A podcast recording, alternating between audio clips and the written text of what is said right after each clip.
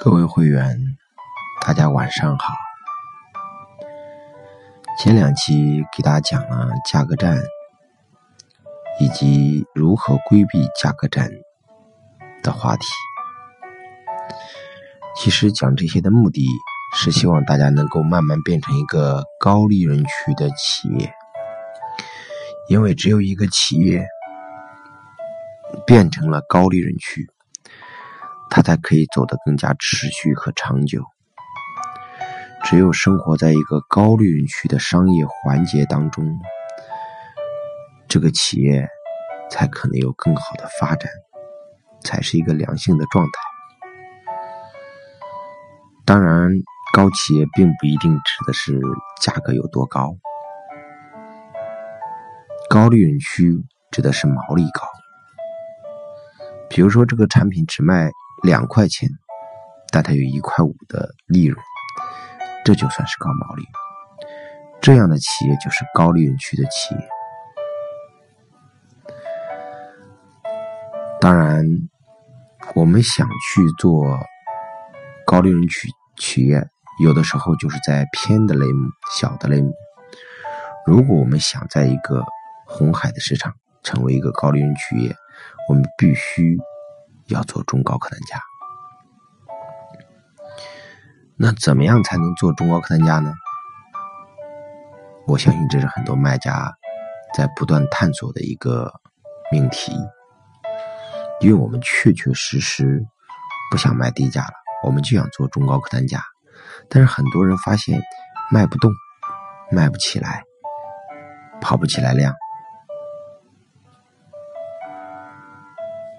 这个时候，其实我们要有一种心理。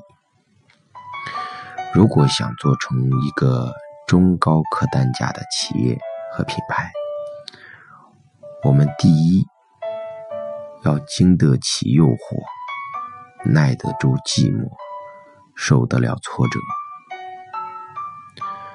我们要学会看自己，不要看竞争对手，不要拿自己的客单价来跟对手低客单价进行对比，不要羡慕对手的发货量。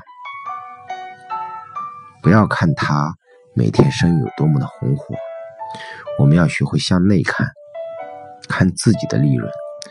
我们只需要把我们的客户服务好就足够了。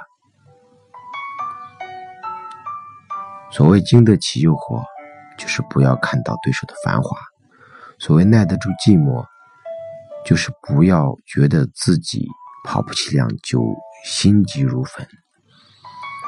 我们的客户需要慢慢的积累，今年积累一部分，明年积累一部分，你会发现会越来越多。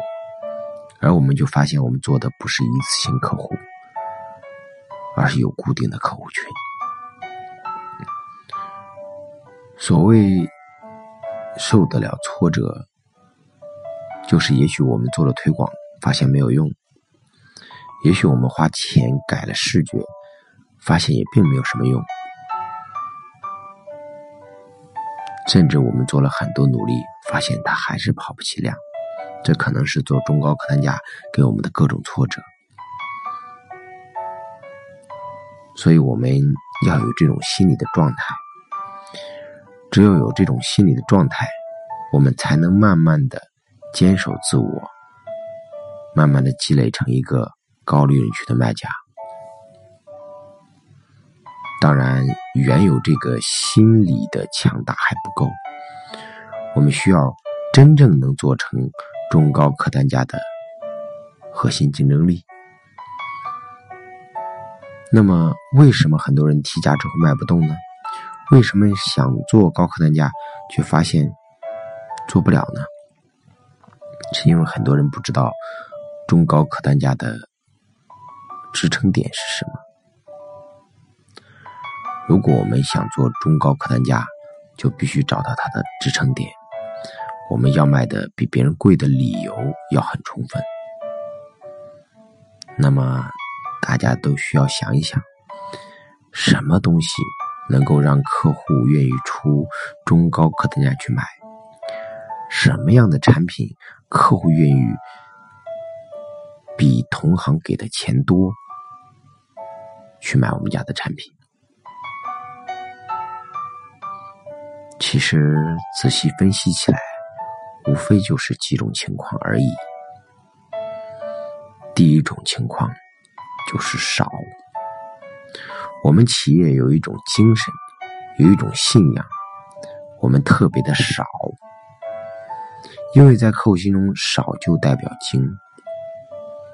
比如说，我们一头牛仅供六克，在所有的牛扒馆里面，它卖的最贵。我去吃了一顿牛肉，发现要一千多。为什么还有那么多人去吃呢？因为他告诉你，我们只卖给少数人，我们一头牛仅供六克。所以说，物以稀为贵。所以很多品牌说，我们只做全球限量款，我们不做大品牌。我们只为少数人服务，我们只为百分之一的人做内裤，我们只为别墅客户提供家具，我们只为一小部分人来设计产品，我们只卖设计师的产品，其实等等等等之类吧，都是在强调一个字，叫少。一小撮人，特别少的量，特别少的这种频繁出现的机会，让客户觉得它很贵。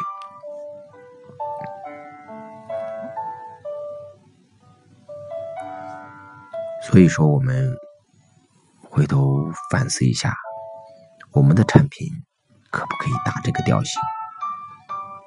你发现，同样可以。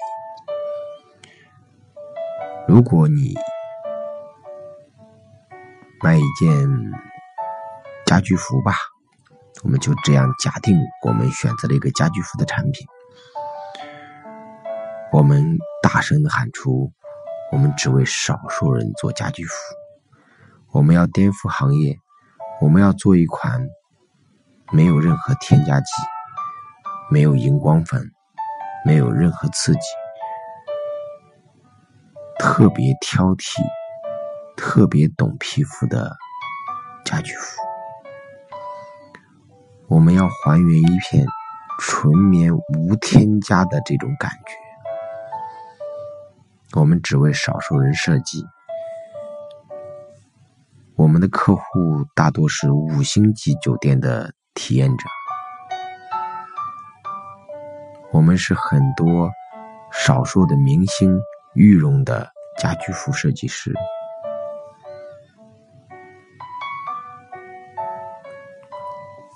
别人做十件家居服，我们只做一件。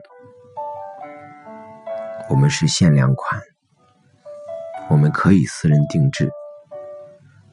当你不断的在向客户传导这些东西的时候，你发现。你其实是可以卖中高客单价的，而且有的时候把产品质量做好一点，生产成本贵一点，客户的忠诚度会很高，他会不断的来买。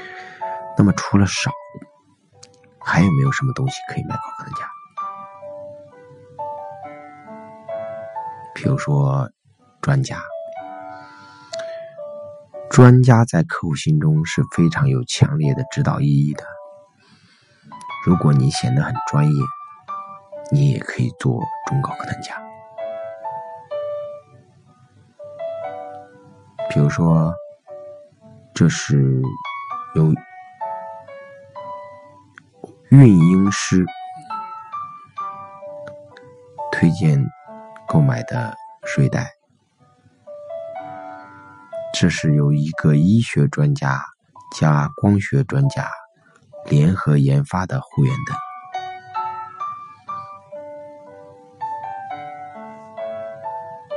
这是健身教练推荐的健身器材，这是骨科医生推荐的安全座椅。这是营养师推荐的破壁料理机。这些点其实都可以提高产品的议价能力。尤其这个专家这个专业人士还提了一个观点他可能直接性的让客单价做得更高。那么除了少，除了专业，还有什么是可以做中高客单价的呢？还有很多。当然，我们希望更多的人能够参与进来讨论，让中高客单价的支撑点尽量变得立体化，让每一个人都知道，哦，原来做中高客单价。并没有想象的那么的难，还是非常容易的。请大家今天听语音的时候，在夜深人静的时候思考一下：如果我要做中客单价，我的类目、我的产品，我该用什么支撑点，让它显得很高端、很高大上？欢迎在喜马拉雅的下面那个评论区。进行评论和点评，越多人回复，我相信大家的收获越多。今天的语音就到这里，我们下一期会把大家讨论的结果公布在下一期的语音里面去。写的越多的。越好的，我们会在里面着重的表示感谢。如果大家都不写的话，那么我们需要等很长时间才能录下一期。所以希望大家能够尽可能的多阐释自己对类目的想法。今天的语音到此结束，感谢大家，祝大家有一个好梦，晚安。